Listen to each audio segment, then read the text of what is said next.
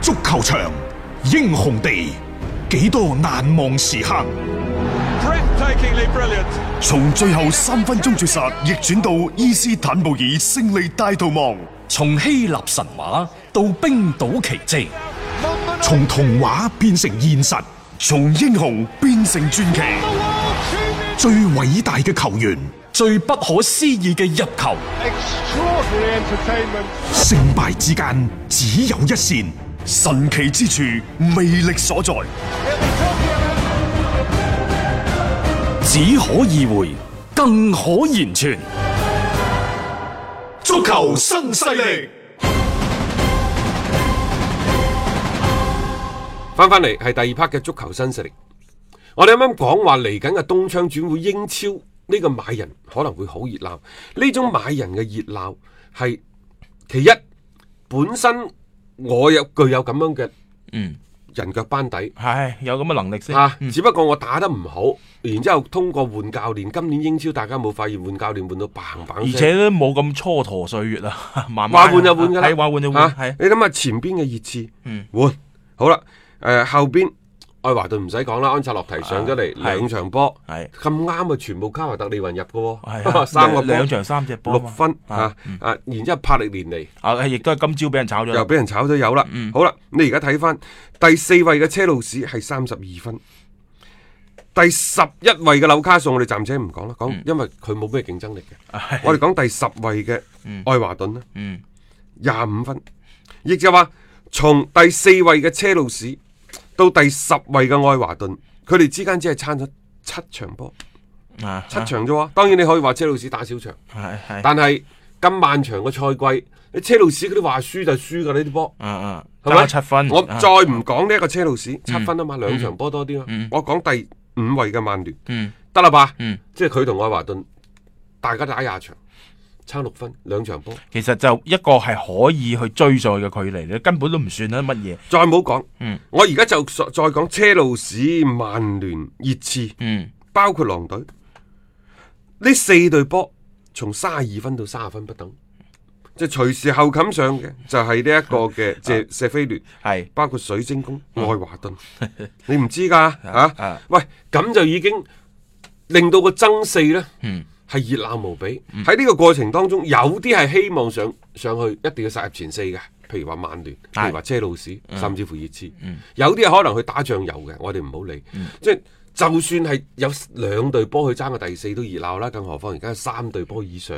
咁所以東窗你轉唔轉？嗱，車路士就激情有餘，穩健不足。係起伏太大啦，然之後啱啱嗯打甩咗官司，我要買人。可以買人啦。佢買唔買啊佢可能磨拳擦掌嘅喎，嚇曼聯買唔買呢？嗯啊你就話成日都話唔買， 嗯我要立足於青訓，係啊。啊但係曼聯嘅管理層俾唔俾咁多嘅時間俾你呢？因為誒你成績出唔出到嚟先嚇？因為你冇一個歐冠資格，嗯。你嘅所有嘅商業價值就會下跌。冇錯，你你一年半年仲仲好啊，你連續係咁嘅會形成一個慣性。唔係一年半年啦，啊你一三年老費退咗休之後，嗯你基本上喺聯賽冇咩競爭力。嗯而家叫做入前四係一個最基本嘅啊求。要求要求，如果呢個都達唔到，你前一次已經達唔得噶啦。如果今次再唔得嘅話，佢個佢個佢個整個發展，嗯就算係嗰啲後費格遜時代嗰啲紅利啊，已經係去到個天花板。佢需要呢用成績加持再突破天花板。如果唔係呢，自此佢就要向下走噶啦。因為嗰波紅利已經食得七七八八㗎嗯啦，冇錯，你冇噶啦唔。唔能夠長期係咁樣樣噶啦，你嘅成績唔得，做你嗯互聯網啲朋友就知噶啦，以前啊流量為王，啊有流量，哇嗰啲水魚啊真係坐飛機、坐火車冚冚聲咁嚟，而家就唔嚟啦，因為啲流量已經枯竭啦，你啊該玩嘅、該用嘅都用冇錯晒，冇錯咁點辦呢？精細化經營嗯。係咪？而家互聯網講嘅係呢套精細化經營，其實足球亦都一樣嘅。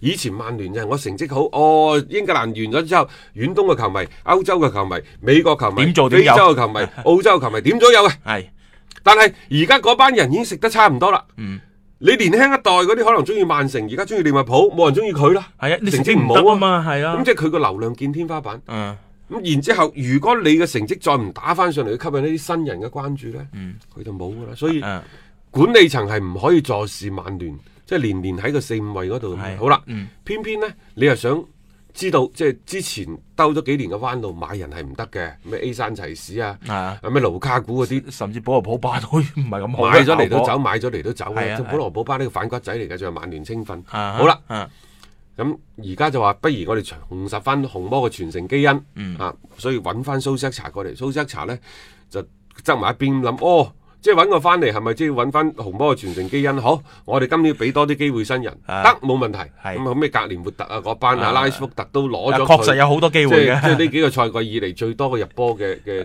個記錄誒啦，等係係等。好啦，呢啲都唔緊要，嗯成績。啊啊！我哋話球迷可能等得起喎，你唔好低估曼聯球迷嘅包容度。啊威咗咁耐啦，我俾你曼城係威兩年，俾你利物浦威兩 特年。別嗰班死忠粉真係好有耐性，啊係咪呢啲人真係係有耐性，但係管理層有冇耐性咧？嗯啊，嗯一市場有冇咁嘅耐性？冇錯啦，人哋需要係做發展嘅，即係需要保持俱樂部持續嘅嗰一種嘅競爭力啊，並且係喺一啲嘅收入啊各方面嚟講都可以維持一個高嘅水準。但係一切其實都建立於你嘅成績，你係唔係一隊強隊？呢個好重要嘅。有啲球隊佢可以永遠做一隊中下游球隊，我保組啊，我賣血為生唔緊要，但係曼聯唔得啊，即係呢個係要求嚟嘅。可能曼聯呢，要面臨另一個對手強有力嘅挑戰。嗯，愛華頓，我而家睇咗愛華頓，睇咗佢前晚、嗯大前晚同埋琴晚啲波，我覺得呢，安察洛提可能係最適合佢嘅。啊，所以安察洛提嗰種即係我多少覺得有啲無為而治，嗯，但係佢對於球隊嘅調整佢做得好好啊。嗯，琴日上半場前十五分鐘。愛華頓係打得好嘅，係嗯基本上冇俾佢紐卡素咩機會。但係當佢落後咗零比一之後，紐卡素一浸一浸再冚翻上嚟嗰陣時，愛華頓俾人撳到連半場都過 唔到。因為紐紐卡素嗰聖詹士公園球場好勁，好狂熱嘅，真係係咪？係咯，但係你再睇翻，嘿人哋中場休息嘅調整就係好。嗯，你基本上，基本上整個嘅調整呢，佢冇話太多嘅一啲咩人員嘅變化，嗯誒嗰啲咩咩咩咩嗰啲，佢就係頂好簡單嘅啫。佢就係頂住你十五分鐘，只不過即係上半場領前一個波之後呢，俾紐卡素啊咁樣撳翻上嚟呢，即係。啲球員啊個心始終即係喺對方兩個人嘅力搏當中呢，佢始終佔唔到上風，嗯就處於一個被動。中場休息唞下，其實呢個時候唔需要作太多嘅改變。嗯點解呢？就係、因為紐卡素嚟嚟去去都係嗰三板斧，係啊前邊就揾卡路 爾啊，你鎖死佢兩個邊得噶啦。只不過即係喺個場上靜一靜靜落嚟，嗯一定啊你下半場再去對方所謂一而再再三而竭。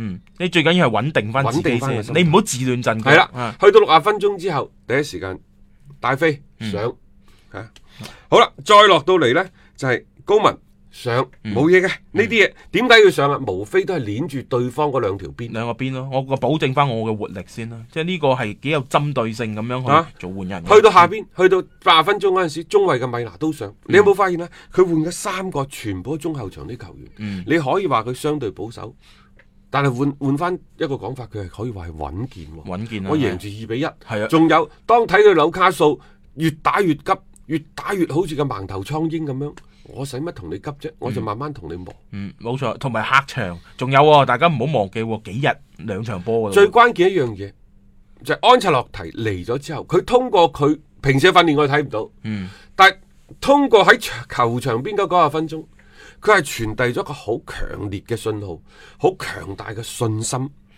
係俾到咗現場踢波啲球員。嗯，呢樣嘢或者真係主教練嘅氣場，係呢啲冇辦法嘅。你唔係嗰啲彈下彈下啊嘅，係呢啊就係氣場。即係佢只要企喺度，大家嘅心名定帥名帥嘅價值就在於此。啊！我又諗翻以前恒大時期嘅列比，只要一企喺度，小拿利亦都係，即係大家覺得總係有辦法，大家嘅心係定咗嘅。而家愛華頓呢邊嘅安察洛提同樣係咁樣樣，即係佢而家將班波係先穩住咗落嚟，再利用翻呢班球隊呃誒呢、班球員嘅特點去塑造翻一啲相應嘅風格。其實愛華頓本身嘅人腳亦都唔差啦，佢本身佢就應該具備挑戰前六嘅咁嘅能力㗎啦。嗯啊，詭異嘅咧就係啊卡華特利雲呢，就安係切洛提嚟嘅入咗三個波，嗯誒福星都做咗，全部係佢包辦。咁啊另外，嗯安切洛提喺唔同嘅場合都多次講，呢、個地球上如果有佢仲唔怕嘅球隊，咁就係嗰隊隔離嘅利物浦。